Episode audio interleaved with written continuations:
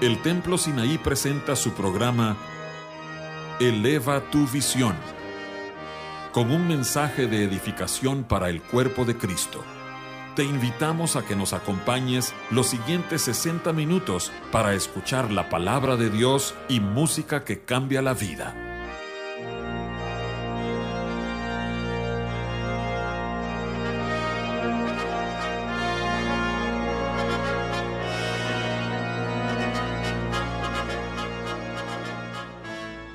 Dios les bendiga, amados oyentes. Estamos regresando con otro programa de radio. Aquí les habla su anfitrión José Ordóñez y hoy me acompaña nuevamente el pastor Carlos Macías de la iglesia La Vid en Chihuahua, Chihuahua. Hermano Carlos, bienvenido otra vez a Eleva tu Visión.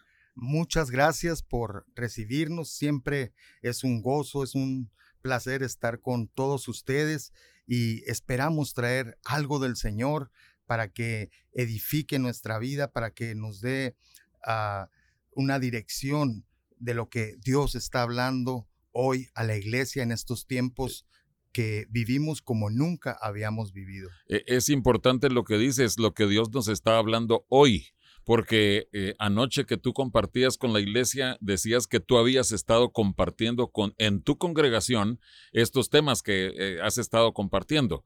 Eh, para cuando ustedes oigan este mensaje, nuestros oyentes deben saber que ya se subió otro mensaje que el hermano Carlos compartió que tiene que ver con Éfeso, que ha perdido su amor. Así es. Pero es algo que Dios te ha estado hablando para tu congregación, para tu vida primero y luego para tu congregación, pero también a donde quiera que el Señor te lleve, compartir este mensaje. Así es, y es un gusto siempre estar en Monterrey. Es un lugar con sus montañas, con toda su belleza. ¿Y su gente? Ah, claro que sí. claro que sí. ah, bueno, bueno, bueno. No, pues hermano Carlos, tú eres eh, alguien muy amado en Eleva tu Visión. Eh, tanto en los programas de radio cuando, eh, como cuando después comenzaron las palabras a su tiempo, los mensajes mm. específicos para primero todas las noches de la cuarentena, de lunes a viernes, después lunes, miércoles y viernes, y después ya en, los horarios de cultos. Pero tú nos hiciste el favor de enviar varios mensajes que fueron de mucha bendición y ahora eh, compartiste personalmente en la iglesia y estás dispuesto a grabar este programa que, como decíamos, es de vigencia del día de hoy que estamos viviendo. Así es, que, Carlitos, adelante con lo que el Señor ha puesto en tu corazón. Eh, ya ha sido de bendición, pero sigue siendo de bendición, por favor. Gracias a Dios. Él es el que nos da eh, la competencia para, para hacer las cosas que Él nos manda a hacer.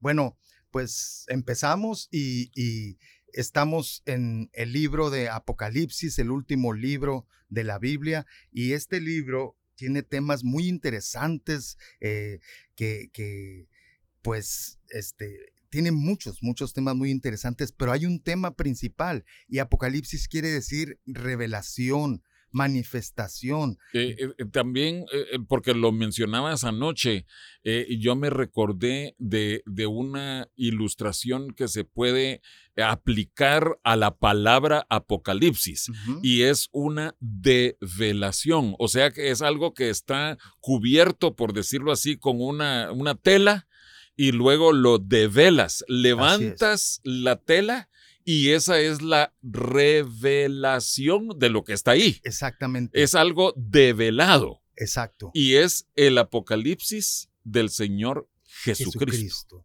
La, la revelación, la manifestación de algo que estaba eh, cubierto, algo que estaba velado para un determinado tiempo. Y entonces este es el tiempo, estamos tan cerca. Yo tengo 40 años que, conocí al Señor y desde que, eh, desde ese entonces se, nos dice que el Señor viene pronto. Ah, sí, ya, Jesucristo ya viene, Jesucristo ya viene. Y algunos dicen hoy en día, ay, ¿desde cuándo digo eso? Cuidado. Ah, los burladores. Los burladores, porque no debemos tener su, su venida por tardanza. Y es que mm, esos 40 años de los que hablo yo, la verdad es que sí es muy poco tiempo a la luz de, de la historia de, la humanidad, ¿no? Entonces... Pero, pero tú también hacías ver lo que, lo que dice cómo comienzan las primeritas palabras del libro del Apocalipsis. La revelación de, Jesucristo. Y, es eh, verlo manifestado a Él, conocerle a Él, para que también sepamos cuáles son las cosas que están por venir, qué hacer, cómo actuar, etcétera. Eh, eh, en el capítulo 1 también empieza a dar una descripción de lo que es Jesucristo, de quién es Jesucristo, quién está dando este mensaje para darse a conocer a su iglesia y no solo darse a conocer, sino ser manifiesto en su iglesia, que su iglesia tome el carácter de Jesucristo y ya empieza el capítulo 2 y 3, que es un mensaje para las siete iglesias que dice el Señor, yo te conozco, yo conozco tus obras. Y, estas siete iglesias actualmente son, eh, eh, son lugares pues que están ubicados en Turquía, alrededor de, del mar Egeo. Y, empieza con la iglesia de Éfeso. Ayer no lo dije, pero el significado de Éfeso que eh, no, e, no es, deseable. Deseable, exacto. Sí lo dijiste. Ah, sí, es cierto, es cierto. Sí, gracias. Pero nuestros oyentes, por favor, escuchen ese, ese mensaje. Es un mensaje preciosísimo. Y Dios ya te venía hablando desde hacía años acerca de esto, pero, pero como que le ha dado una nueva relevancia. Así es. Pero eh, Éfeso es deseable. Deseable. Y, y, y, el problema principal de Éfeso, lo mencionábamos ayer, es que había perdido ese amor, esa pasión, ese fuego de, de, de Dios. Y, es algo que es deseable para el Señor. Miren, aunque Éfeso no es una ciudad judía ni del pueblo de Dios, sino eh, era una ciudad pues bajo los griegos, romanos, etcétera, bajo diferentes eh, imperios, pero aún así Dios que gobierna sobre toda la humanidad, en los asuntos de los hombres, permitió que este fuera el nombre deseable y Dios desea eso. El primer amor, pero no primero como el primer paso y luego el, no, es es lo primero, lo, lo, lo, lo, que tiene que haber en nuestra vida, ese amor por el Señor, esa pasión. E, ese fervor, amoroso, ¿verdad? Eh, eh, y, y, lo que veo, porque como tú describiste, eh, desde su fundación, como cuando Pablo llegó, les hace ver que de eso se trata, del amor. Les mencionó también que el pastor que tuvieron, que, que era Timoteo, que Pablo había dejado a Timoteo ahí de pastor, y él también estaba llevándolos a través de ese mensaje. ¿Qué pasó en ese transcurso del, mencionabas el año 56 al 90 y tanto, cuando fue escrito? Eh, habían perdido su amor. Así es. Pero, eh, amados oyentes, oigan ese mensaje porque eh, el Señor nos hablaba a todos los cristianos. no solo a los que, ay, es que antes yo, yo, yo era cristiano y ahora estoy caído. No, no, no. A los cristianos tenemos que crecer en nuestro amor. Así es. Pero también el Señor te estaba hablando de las otras iglesias. Así es. Sí, les, les quiero mencionar Esmirna quiere decir mirra y mirra nos habla de, sufrimiento, de dolor. Y esta fue una iglesia muy perseguida que el Señor, por cierto, nada le, no, le reprocha, pero les dice que, que, que, sigan con la paciencia, que aguanten, que perseveren. Pero es que eh, tú bueno, tengo que mencionar esto. Eh, hace poco compartí con la iglesia y está también en YouTube eh, que Jesucristo se mueve entre los candeleros. Así o sea que él visita todas las iglesias. Pero tú hacías hincapié en que a cada iglesia le da una revelación de lo que él es. Y a Esmirna, el, que, que es una iglesia sufrida, le dice, el primero y el postrero, el que estuvo muerto y vivió dice esto. O sea, qué mayor sufrimiento que la muerte de nuestro Señor Jesucristo, ¿verdad? Así es. Pero Él les revela, yo ya pasé por algo de sufrimiento profundo hasta la muerte. Pero por eso les estoy hablando. Hay vida después. Así es, resurrección. y, tremendo. Pero hoy vamos a hablar de la tercera iglesia. Ah, ok, de Pérgamo. Pérgamo, eh, así es. Ok. Y Pérgamo, fíjense, el significado es casada. Casada. Casada. Ajá. Y, y, el asunto y el problema, lo vamos a ver más adelante y analizar un poquito, es que es una iglesia casada, pero que adultera con el mundo. Y algunos toleran esto. El problema es que no solo que eh, lo hacen, pero los que no lo hacen, como que se hacen indiferentes y lo toleran. Pero quiero que leamos así para entrar. Eh, Apocalipsis 2 del 12 al 17. ¿Lo puedes leer? Ok, con mucho gusto. Apocalipsis 2 del 12 al 17. Y escribe al ángel de la iglesia en Pérgamo, que quiere decir casada. El que tiene la espada aguda de dos filos dice esto. Yo conozco tus obras y dónde moras, donde está el trono de Satanás. Pero retienes mi nombre y no has negado mi fe ni aun en los días en que Antipas, mi testigo fiel, fue muerto entre vosotros, donde mora Satanás. Pero tengo unas pocas cosas contra ti, que tienes allí a los que retienen la doctrina de Balaam, que enseñaba a Balac a poner tropiezo ante los hijos de Israel, a comer de cosas sacrificadas a los ídolos y a cometer fornicación. Y también tienes a los que retienen la doctrina de los Nicolaitas, la que yo aborrezco. Por tanto, arrepiéntete, pues si no, vendré a ti pronto y pelearé contra ellos con la espada de mi boca.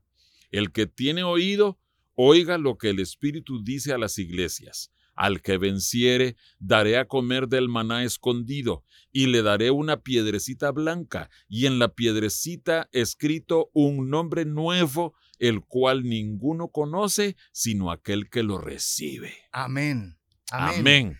Miren, eh, lo que decía eh, hermano José eh, acerca de varios puntos que vemos de cada iglesia. Primero, la descripción de Cristo para cada iglesia. Me gusta mucho Éfeso y, comparándola también con esta iglesia, bueno, eh, el, asunto de que Él mora en medio de los siete candeleros. No quiere decir los siete candeleros de Éfeso, no, no, no. Cada una de las iglesias, Éfeso, Esmirna, Pérgamo, Teatira, etcétera. Pero ¿qué dice esta iglesia? Allí donde está Pérgamo está el trono de Satanás. Y, ahí llega el Señor Jesucristo. ahí llega, ahí está su luz, ahí está su aceite, ahí está su fuego que, eh, y, y, en sí el candelero de oro que representa la naturaleza divina. Ahí está el Señor en ese lugar. Y la descripción de Pérgamo, la descripción de Cristo es el que tiene la espada de dos filos, la espada de dos filos. Dice Hebreos 4.12 y te va a pedir por favor que leas Apocalipsis 19:15 después de leer este, esta cita de Hebreos.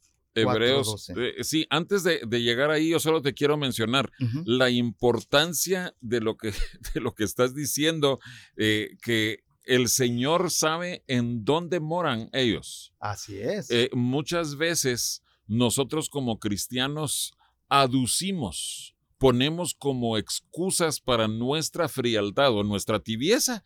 Ay, es que el ambiente a mi alrededor es muy negativo. Ay, es que mis vecinos eh, tienen esa música, es que ellos tienen tal cosa y nosotros usamos eso como una justificación para que decir, por eso es que yo no estoy consagrado, mm. por eso es que yo no eh, me pongo tan firme con Dios porque tengo demasiadas influencias a mi alrededor. No. No, no. Ahí llega Jesucristo con su mensaje de santidad también. Y, en sí, cada iglesia, eh, en el capítulo 1 lo dice, perdón, cada candelero, el capítulo 1 dice, es la iglesia de Dios, que, tiene que estar eh, encendida a través de aceite y, dar luz, ser luz en medio de esa oscuridad que estás hablando. Dice entonces Hebreos 4.12. Sí, perdón, perdón, ya, ya llego ahí. Ah, no, yo, yo leo Hebreos y por favor tú, Apocalipsis 19. Ok, tú lees Hebreos 4.12. Dice, porque la palabra de Dios es viva y eficaz, más cortante que toda espada de dos, filos, y penetra hasta partir el alma y el espíritu, las coyunturas y los tuétanos, y discierne los pensamientos y las intenciones del corazón. Amén. Y no hay cosa creada que no sea manifestada en su presencia. Así es. Así es. Esta espada es para, eh, para dar vida, pero también para dar muerte. Por favor, Apocalipsis 19:15. Dice así, de su boca sale una espada aguda para herir con ella a las naciones, y él las regirá con vara de hierro, y él pisa el lagar del vino del furor y de la ira del Dios Todopoderoso. Mm, amén. O sea, está hablando que con, con su boca, con su palabra, él va a traer un juicio sobre los que rechazaron a Dios. Eh, podemos decir los impíos, pero el problema es que Dios vino a nosotros y ellos amaron más las tinieblas que la luz del candelero de la que estamos hablando. Y ah, en, Isaías 11, del 3 al 4, dice que hablando de Jesús y cómo viene, y le hará entender diligente en el temor de Jehová. No juzgará según la vista de sus ojos, ni arguirá por lo que oigan sus oídos, sino que juzgará con justicia a los pobres y arguirá con equidad por los mansos de la tierra, y herirá a la tierra, escuchen, va a herir a la tierra, viene un juicio, y ese juicio ya lo estamos viendo en cierto sentido, con la vara de su boca y con el espíritu de sus labios matará al impío. Amén. Eh, esto viene, esto está cercano y ya empieza. Eh, yo creo que estamos viviendo principio de dolores en, nuestro tiempo. Bueno, después, en cada una de las iglesias, eh, el Señor le hace un, eh, un, elogio, reconoce algo bueno que están haciendo. Y esta iglesia que está en Mora, donde está el trono de Satanás, dice que retiene el nombre de Cristo. Y, no ha negado la fe. Exactamente. Esas dos cosas, retienen el nombre de Cristo y no ha negado la fe.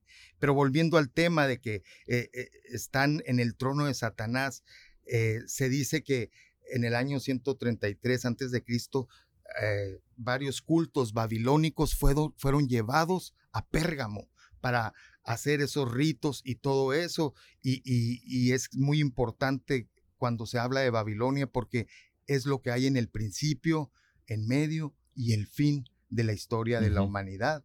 Y, y, eh, es enemigo de Dios. Pues. Pero en, este caso entonces, eh, lo que sucede es algo externo a la iglesia. Eh, eh, es influencia externa. No significaba que ellos tuvieran el culto de Satanás en su iglesia. No, no. No, es que, es que con otras iglesias sí hay problemas de, mezcla. Así es. Pero en esta eh, iglesia de Pérgamo estamos hablando de la influencia externa. En la ciudad. en la ciudad. Y la, iglesia como un candelero en medio de toda esa gran oscuridad. De hecho, mira, me llamó la atención que eh, algunos relacionan cuando dice que el trono de Satanás con la oración del dios Esculapio. Esculapio era el dios de la sanidad. Era el Dios de la sanidad. Y ahorita precisamente estamos hablando de una enfermedad que, una pandemia que está afectando a todo el mundo en todos sentidos. Y muchos, este, eh, por lo menos supe en Chihuahua que están pidiendo que les den esa sanidad a través de, de las llamadas vacunas, etcétera, y, están pidiendo que, que den esa sanidad a sus hijos pequeños y, y bueno, una vacuna de la cual nadie se hace responsable, eh, el único responsable es quien decide vacunarse y a ver cómo le va a ir, ¿no? Pero, pero, pero fíjate, e, eso es poner la esperanza eh, en algo manufacturado por el hombre, en vez de poner su esperanza en Dios. Exactamente. Y creo que eso es lo que, lo que Dios nos ha estado hablando como cristianos. Mm. O sea, no nos oponemos a medicinas, no nos oponemos ah, a, tratamientos, pero cuando tú estás eh, puesto en una situación así de enfermedad por COVID, por lo que sea, tus ojos tienen que volverse a Dios. Amén. Guíanos, Señor. Sí. Cómo actuar, qué hacer. Eh, eh, eh, y en Él está nuestra esperanza. Pero aquí la gente llegaba hasta de otros lugares en busca de ser sanadas en ese altar que muy probablemente era el trono de Satanás. Miren, Esculapio se le escribía como una serpiente. Y, ah, se dice por eso el símbolo de los médicos, eso es así, una cruz con una serpiente. Eh, puede ser, o, bueno, también hay quien dice por la serpiente que, levantó Moisés, levantó Moisés en el desierto. Aquí dice, dice que había serpientes en, en, ese templo y que la gente iba a dormir y todo para ver si una serpiente le, porque no eran venenosas, lo mordía y, y entonces este, eran, eran supuestamente sanados. Y hoy, cuidado, hermanos, que no caigamos en, en, en confiar en lo que la verdad este mundo está ofreciendo, el sistema actual está ofreciendo, sino nuestra confianza sea puesta en el Señor. Amén. Lo que sea que Él nos guíe que hagamos. Amén. Amén. Amén. Vamos a, descansar un momentito, pero escuchando música que cambia la vida. Estamos en Eleva tu Visión.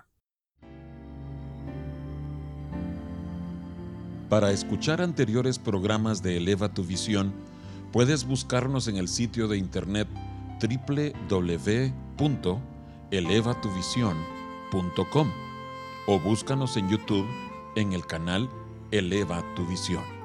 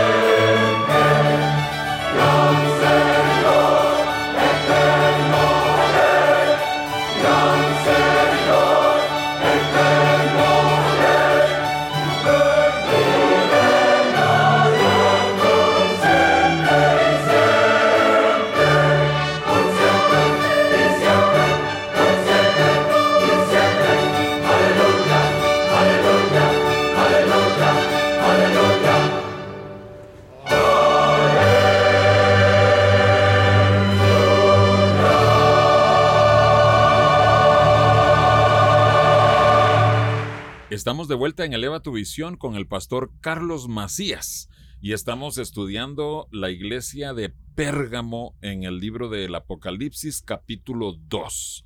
Hermano Carlos, adelante con lo que viene ahora, las reprensiones Así para Pérgamo. Sí, eh, el Señor les hace ver que tienen hay una falsa enseñanza o doctrina de los nicolaitas, pero también que son tolerantes a los que retienen la doctrina de Balaam.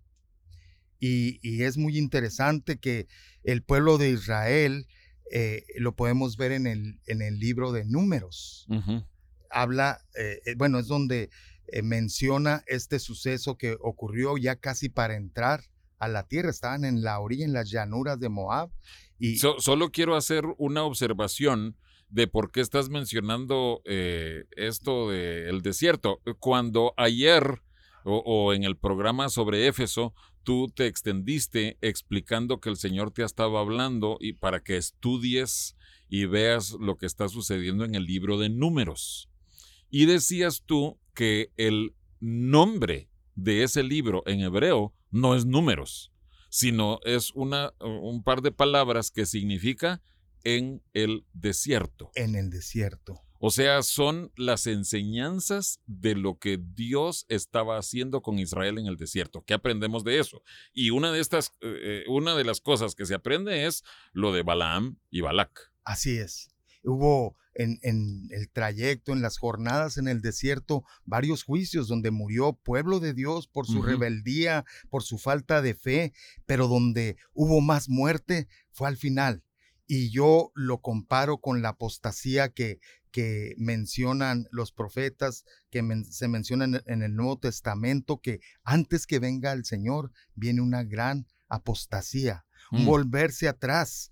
Y eh, fue donde trajo mayor juicio el Señor, que murieron 24 mil personas. ¿Y puedes explicar cuál fue en sí el consejo o, qué fue eso de la doctrina de Balaam que enseñaba a Balac a poner tropiezo ante los hijos de Israel? Bueno, eh, el Señor les había dicho que no se juntaran con las naciones que estaban ahí alrededor, ni en mismo Canaán.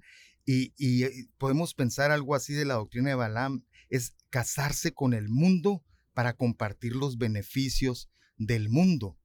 Eh, lo, que, lo que pasó aquí es que Balak, el rey de Moab, contrata a un hombre con ciertos poderes, un profeta caído, dice, eh, así lo describen. Pero, pero un profeta que sí tenía aciertos tenía, tenía eh, por decirlo así, era un vidente eh, que sí recibía palabras de Dios. Así es. Y, y, pues Balak lo contrata para que vaya y maldiga a, Israel, ¿verdad? Porque sabían que iban pasando, por donde iban pasando, iban venciendo a otros eh, pueblos, a, a, otros reyes y habían vencido en ese momento a los reyes, pero como habían salido incluso de Egipto, la potencia mundial, y, y, entonces él dijo, esto es una guerra espiritual, yo voy a contratar al hombre espiritual del, del momento y, y, y Balaam... Y, le ofrece muchas riquezas. Ah, sí, sí, eh, y él, y él se vende, él sabiendo quién era Dios, porque era un hombre que tenía un conocimiento espiritual, eh, y, y, vivía en, el, en, un mundo espiritual. Bueno, tenía ojos abiertos, dice a eso. Y entonces, el vidente de los ojos abiertos. Así es, caído, pero con los ojos abiertos. Y entonces él, eh, por orden de Balak y sobre todo porque estaba contratado por amor al dinero, eh, eh, él se vende, ¿verdad? Se vende. Pero al momento de querer maldecir al pueblo de Israel, empieza a bendecirlo. Porque Dios, que es soberano y es el rey de reyes. El que controla hasta las lenguas. Todo. Eh, no le permite hacer eso, no le permite eh, maldecir, sino termina bendiciendo al pueblo de Dios y esto pues causa furor en su el que lo había contratado. Para eso te pago, hombre. Y, y, tuvo que viajar desde muy lejos Balaam para ir ahí y luego se regresa y luego vuelve y se le ocurre una idea empezó a poner ese tropiezo del que habla eh, la iglesia, Dios a la iglesia de Pérgamo, de, ese, de, de, el tropiezo es que le trae a las mujeres bellas de Moab y empiezan a tener una relación insana, inmoral. Y, y, y, esto es un problemón ahí, pero sucedió lo mismo que sucede en esta iglesia. Ok, lo importante que veamos es que mm, tal vez no queda esto muy claro en la narración en el Antiguo Testamento. Lo que sí queda muy claro es que las instrucciones finales de Dios de Moisés a Josué para cuando fueran a entrar a la tierra prometida es que tenían que matar a Balaam porque él era el que les había enseñado a fornicar, lo que dice aquí en Apocalipsis. Entonces, eh, tal vez no queda explicado así como lo estás diciendo, pero así fue. Así fue. Eh, eh, uniendo escritura con escritura, el juicio de Dios cayó sobre Balaam. Así es. Él fue juzgado antes de que el pueblo de Israel entrara a la tierra prometida. Exacto pero hay un evento que trajo ese juicio y que es precisamente lo que el Señor le pide a la iglesia de Pérgamo, algo que hizo Finés, el hijo de Eleazar, hijo, ¿verdad? De, de Aarón. Entonces voy a leer números 25, 6 al 8, porque miren, no que la iglesia de Pérgamo estuviera participando en eso, ni todos los del pueblo de Israel, había un problema también, que lo toleraban, que eran indiferentes. Y aquí nos describe cómo eh, números 25, 6, si puedes leerlo, hermano. números 25 del 6 al 8. Es correcto. Dice, y he aquí, un varón de los hijos de Israel vino y trajo una madianita a sus hermanos, a ojos de Moisés y de toda la congregación de los hijos de Israel, mientras lloraban ellos a la puerta del tabernáculo de reunión. Y lo vio Finés, hijo de Eleazar, hijo del sacerdote Aarón, y se levantó de en medio de la congregación y tomó una lanza en su mano, y fue tras el varón de Israel a la tienda y los alanceó a ambos, al varón de Israel y a la mujer por su vientre, y cesó la mortandad de los hijos de Israel. Así es. Miren, eh, tratemos de visualizar esta escena. Entran estos dos, eh, un israelita y una Madianita o hija de, o, de los de Moab. Pavoneándose. exacto. O sea, así como diciendo, miren, no, no, es hija de un príncipe de allá y yo estoy casado con gente noble, gente de abolengo, y, y iban presumiendo su relación que Dios aborrece. Y como que nadie hacía, o sea, iban tan presumidos, tan...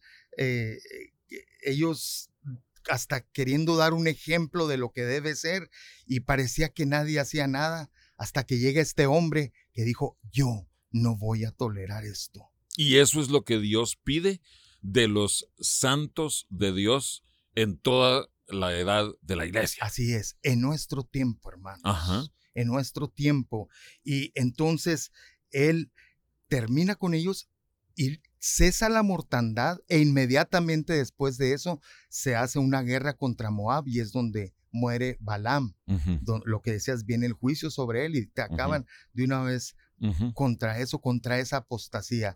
Y a ver si un día podemos ver lo que sigue después de esto porque es tan glorioso, tan maravilloso como cierra el libro de eh, números. Eh, eh, lo que pasa es que como hemos visto en, las iglesias del Apocalipsis, cuando Dios trae la reprensión, da también qué es lo que tienen que hacer para arrepentirse y cuál va a ser la recompensa. Hay un resultado glorioso cuando tú agachas la cabeza y le dices, sí Señor, Amén. he pecado, trata conmigo. Así es. Y así sucedió ahí. Pero eh, es importante que, nos hagas ver, hermano, en nuestro tiempo, nosotros no vamos a agarrar una lanza y a lancear a las personas. De eh, eh, no, estás predicando que haya violencia y abuso, ¿verdad? Para nada. Pero sí tiene que haber en nuestro corazón un rechazo a cualquier práctica pecaminosa a cualquier desviación del camino santo de Dios que haya en la iglesia. Así es. Eso sí, se tiene que tratar con eso. Así es. Eh, debemos de aborrecer el pecado, pero tener compasión del pecador por si hay una, un arrepentimiento, por si hay, que es lo que es la recomendación para esta iglesia. Arrepiéntete, arrepiéntete. Eh, bueno, viendo cómo el Espíritu Santo trataba con casos así en el Nuevo Testamento, por ejemplo, en el libro de Corintios, Primera Corintios, eh, Pablo menciona que había precisamente un evento inmoral de una persona con una mujer que era su familiar y eh, eh, viene Pablo, los entrega a Satanás, dice, pero para... Destrucción de la, carne. Sí, pero con la esperanza de que hubiera arrepentimiento y que esa persona fuera rescatada, que fuera salva como por fuego. Así es. Entonces, sí tiene que tratarse con eso. No podemos hacer eh, de la vista gorda, no. indiferentes al pecado. Finés se ganó una recompensa de parte de Dios porque se atrevió a tratar con el pecado que así estaba es, ahí. Así es, y, en ese momento es lo que el Espíritu movió a hacer, pero como bien dices, eh, tenemos que eh, tratar con eso, no hacernos de la vista gorda, dice 1 Corintios 5:5, el tal se ha entregado a Satanás para destrucción de la carne. ¿Con qué fin? De que el espíritu sea salvo en el día del Señor. Tenemos que tener una compasión divina con nuestra vista puesto puesta en lo eterno. Amén. No, que, ay, pobrecito, ¿por qué lo corrieron de la iglesia? Tenía, no, no, no. exacto, tiene que salir. Y mira, volviendo un poquito al tema de lo que sucedió en el desierto eh, con esta pareja que entraba muy pavoneándose y todo esto. O sea, la pareja se llamaban Simri, el varón, que era de, Israel, y Cosby, la mujer, que era madianita. Así es. Entonces, quiero, eh, me pareció muy interesante el significado de estos dos nombres. Simri significa música. Simri significa música. Mira, eh, ellos venían saliendo de Egipto, traían muchas influencias de Egipto, seguramente influencia de la música también. Y por eso el Señor estaba haciendo una obra en el desierto para quitar todo lo que había de Egipto en ellos y hacer un pueblo santo, puro. Es una de las razones por las que Él los mete en el desierto. Pero lo siguiente, ¿cómo se llamaba la pareja moabita. Cosby. Cosby. significa falso, mentir, falsear, engañar. Y si juntamos esta pareja, bueno, ellos se juntaron, pero juntamos nombres, música falsa.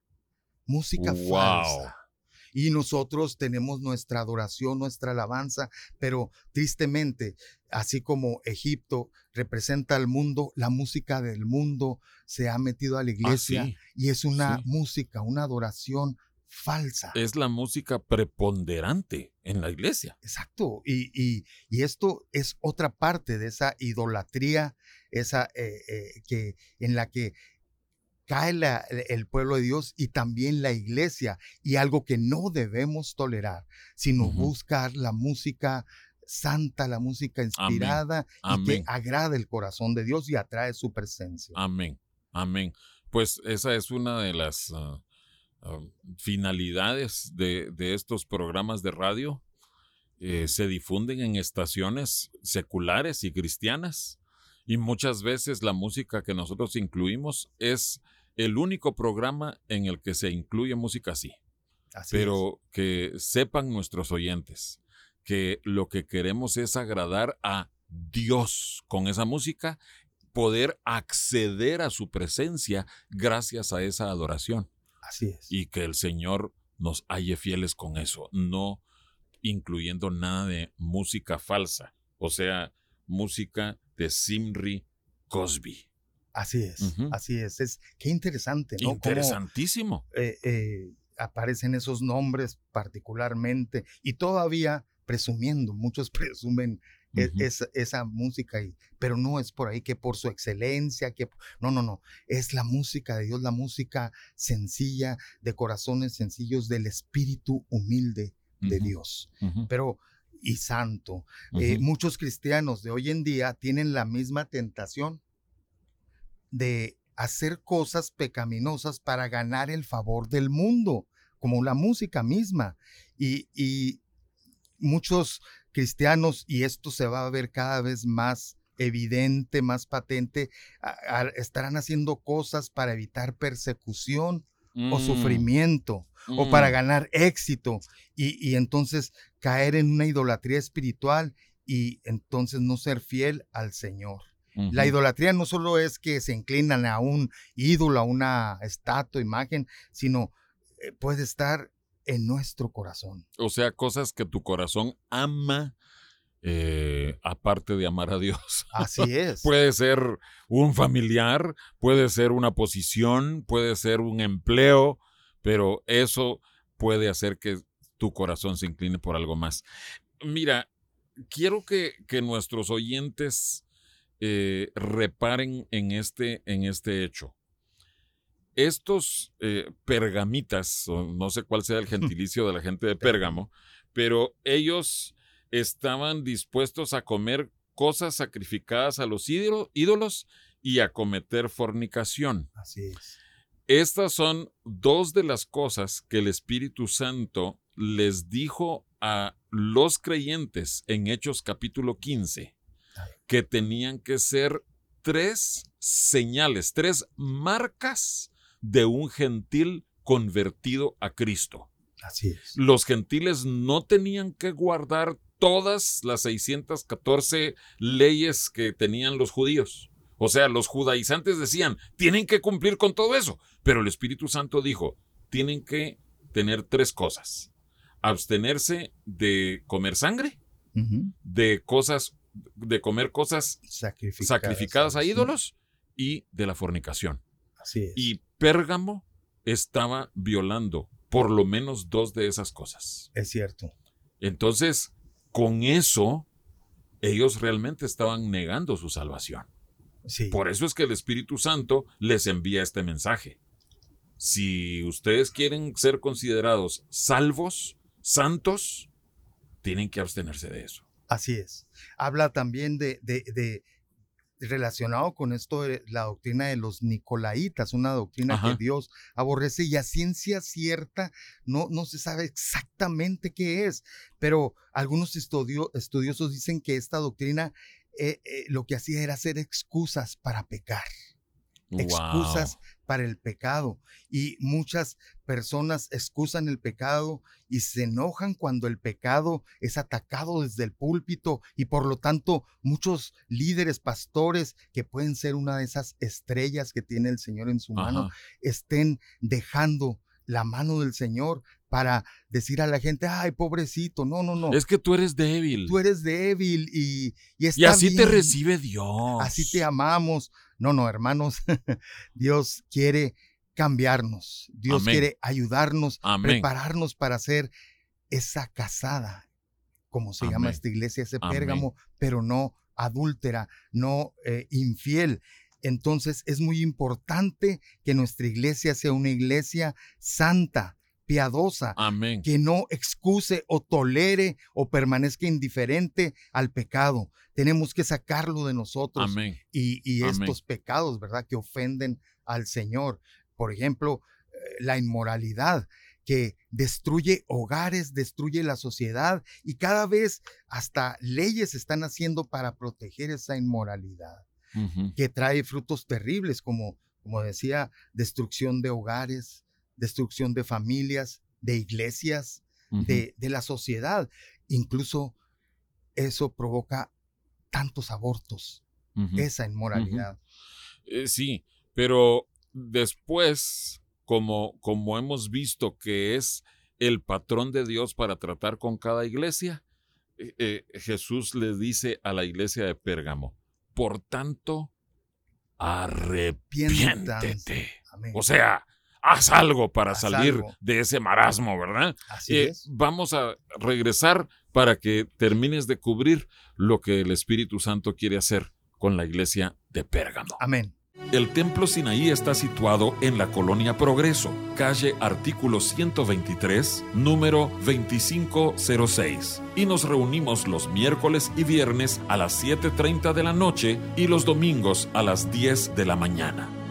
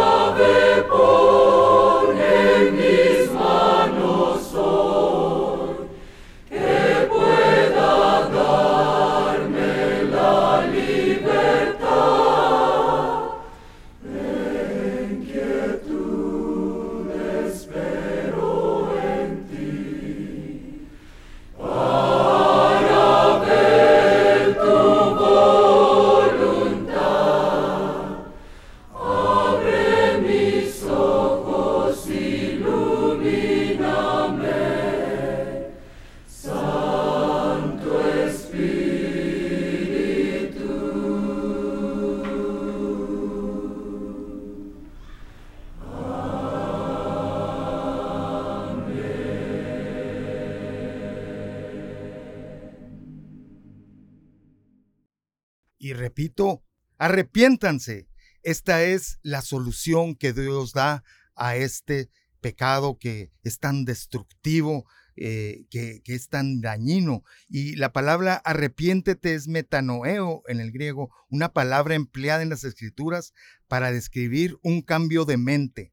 O sea, tiene que ser desde adentro y por lo tanto como resultado un cambio de conducta. ¿Y qué pasa si Pérgamo no se arrepiente. ¿Qué, ¿Qué habrá como consecuencia? La consecuencia de la desobediencia es que peleará contra ellos el mismo Señor con la espada de su boca. Esa misma espada de dos filos se vuelve contra quien no se arrepiente, quien no se corrige. Y tenemos que buscar esto, hermanos, porque o pierdes todo y, imagínate la, la, palabra creadora, la que hizo todo el universo, qué poder, qué, qué palabra tan poderosa contra ti, para tu destrucción. Eh, horrible cosa es caer en manos de un Dios. Pero entonces, como yo sé que nuestros oyentes están oyendo esto con el deseo de responder al Señor, ¿qué va a pasar si se arrepienten y obedecen lo que el Señor pide de ellos. Como en cada iglesia hay una promesa para los vencedores. Amén. Y aquí les será dado el maná escondido y una piedrecita blanca. Y en la piedrecita blanca escrito un nombre nuevo, el cual ninguno conoce, sino aquel que lo recibe. Dios, Jesús mismo dice, yo soy el pan que vino del cielo, que descendió del cielo, el verdadero pan, y es precisamente ese maná escondido, esa palabra que nos da vida, que nos da eh, dirección, que es una manifestación de Jesucristo mismo. Muchos serán ofendidos por esta palabra, pero muchos recibirán palabras de vida eterna con este maná escondido. Es Cristo mismo. Pero hermanos, yo diciendo, viendo esto, yo decía, bueno, eh, para los vencedores, yo para querer obtener un premio, ese premio tiene que ser algo atractivo, algo que yo quiera. Y yo me preguntaba, ¿y yo para qué quiero una piedrecita blanca? ¿De qué me sirve una piedrecita blanca? Bueno, a la luz de la costumbre en aquel tiempo, en, en las competencias eh, que se hacían, se usaba recompensar con piedras blancas a los que vencían en las competencias deportivas. Como las Olimpiadas. Como las Olimpiadas. ahí empezaron y, era un premio que se daba. Y bueno, no solo era una piedrecita blanca, sino que eh, tenía el nombre de el ganador, pero servía como su pase o su boleto para una cena, un banquete especial de premios. ¡Wow! Eh, mm. O sea, esta eh, vencer en esta área, como le está diciendo el Espíritu Santo a Pérgamo, se convierte casi en tu boleto de tu entrada y participación en la cena de las bodas del Cordero. Amén. Así es. Miren, eh, algo que, que, muchos hemos creo que malentendido es que, ay no, es que eso solo unos cuantos lo van a recibir. Y eso ha traído un desánimo para no pelear y poner más atención y luchar por este galardón, esta recompensa, este premio que Dios tiene. Hermanos, Dios nos ama tanto que Él quiere que obedezcamos, que corrijamos lo que Él señala que está mal. Estas siete iglesias tenían la oportunidad de responder al mensaje del Señor, obedecer y recibir siete bendiciones. Así es. E, e, entonces, eh, estar con el Señor, como lo veíamos en Éfeso, pero eh, aquí estar en las, en las bodas del Cordero, en la cena de las bodas, estar ahí. Muchos, como digo, hemos entendido mal de, de que solo unos cuantos van a alcanzar, solo es para pocos. No, yo como he vivido, no, no, no. Aquí te dice, arrepiéntete. Amén. Arrepiéntete y vas a estar alimentándote de Cristo mismo, comiendo su carne, bebiendo su sangre. Y aparte vas a recibir ese pase, esa piedrita blanca, algo tan sencillo, pero que es tan significativo participar en las bodas del Cordero. Hermano, yo te animo a que pongas atención a lo que el Espíritu dice a cada iglesia, para que corrijas lo que haya que corregir, para que te dejes eh, llevar por el Señor y anheles con todo tu corazón y luches por ese premio, por ese galardón. Eh, ayer o en el mensaje de Éfeso que perdió su amor, tú nos decías, lo repetiste varias veces, busquemos esas bendiciones o esos, esas recompensas. Y no hay nada malo en que nosotros le pidamos al Señor, Señor, yo quiero alcanzar eso. Nos compartiste que tú hiciste algo con tu iglesia en cuanto a las piedrecitas blancas. ¿Podrías solo contarnos rápidamente para que quede ese mensaje, esa ilustración en los corazones de nuestros oyentes? Amén. Eh, estábamos mi esposo y yo en un lugar donde había muchas piedrecitas blancas como de coral y eran redonditas, muy bonitas y mi esposa sin saberlo, ella vio una y se acordó de lo que dice la promesa para esta iglesia de recibir una piedrecita blanca. Y sí, sin que tú hubieras predicado esto ah, todavía. Ah, no, para nada. Pero eh, y ella la tomó y dijo, ay Señor, tú quieres darnos una piedrecita blanca. Pero en ese mismo momento yo estaba viendo otras y dije, eh, sería bueno juntar y llevar a cada miembro de nuestra congregación una piedrecita blanca para que se acuerden de que es bueno, sería bueno buscarla, luchar por tener ese premio que Dios promete a los que venzan, a los vencedores. Y, cada miembro de tu iglesia ya tiene una piedrecita blanca simbólica, pero para tener en su corazón esa oración. Así Señor, yo quiero alcanzar esto. Así es. Eh, dice que ahí va a recibir un nombre nuevo y esto habla de una nueva identidad conforme a Cristo conforme a Cristo. Miren, quiero terminar con Isaías 62, del 1 al 5, porque esta iglesia, esta iglesia significa Pérgamo casada. Y esta es la promesa de Dios. Isaías 62, del 1 al 5. Por amor de Sión no callaré. Amén. Y por amor de Jerusalén no descansaré, hasta que salga como resplandor su justicia, y su salvación se encienda como una antorcha. Entonces verán las gentes tu justicia, y todos los reyes tu gloria, y te será puesto un nombre nuevo, que la boca de Jehová nombrará, y serás corona de gloria en la mano de Jehová, y diadema de reino en la mano del Dios tuyo. Nunca más te llamarán desamparada, ni tu tierra se dirá más desolada, sino que será llamada Jefzibá, y tu tierra Beula, porque el amor de Jehová estará en ti, y tu tierra será desposada. Pues como el joven se desposa con la virgen, se desposarán contigo tus hijos. Y como el gozo del esposo con la esposa, así se gozará contigo el Dios tuyo.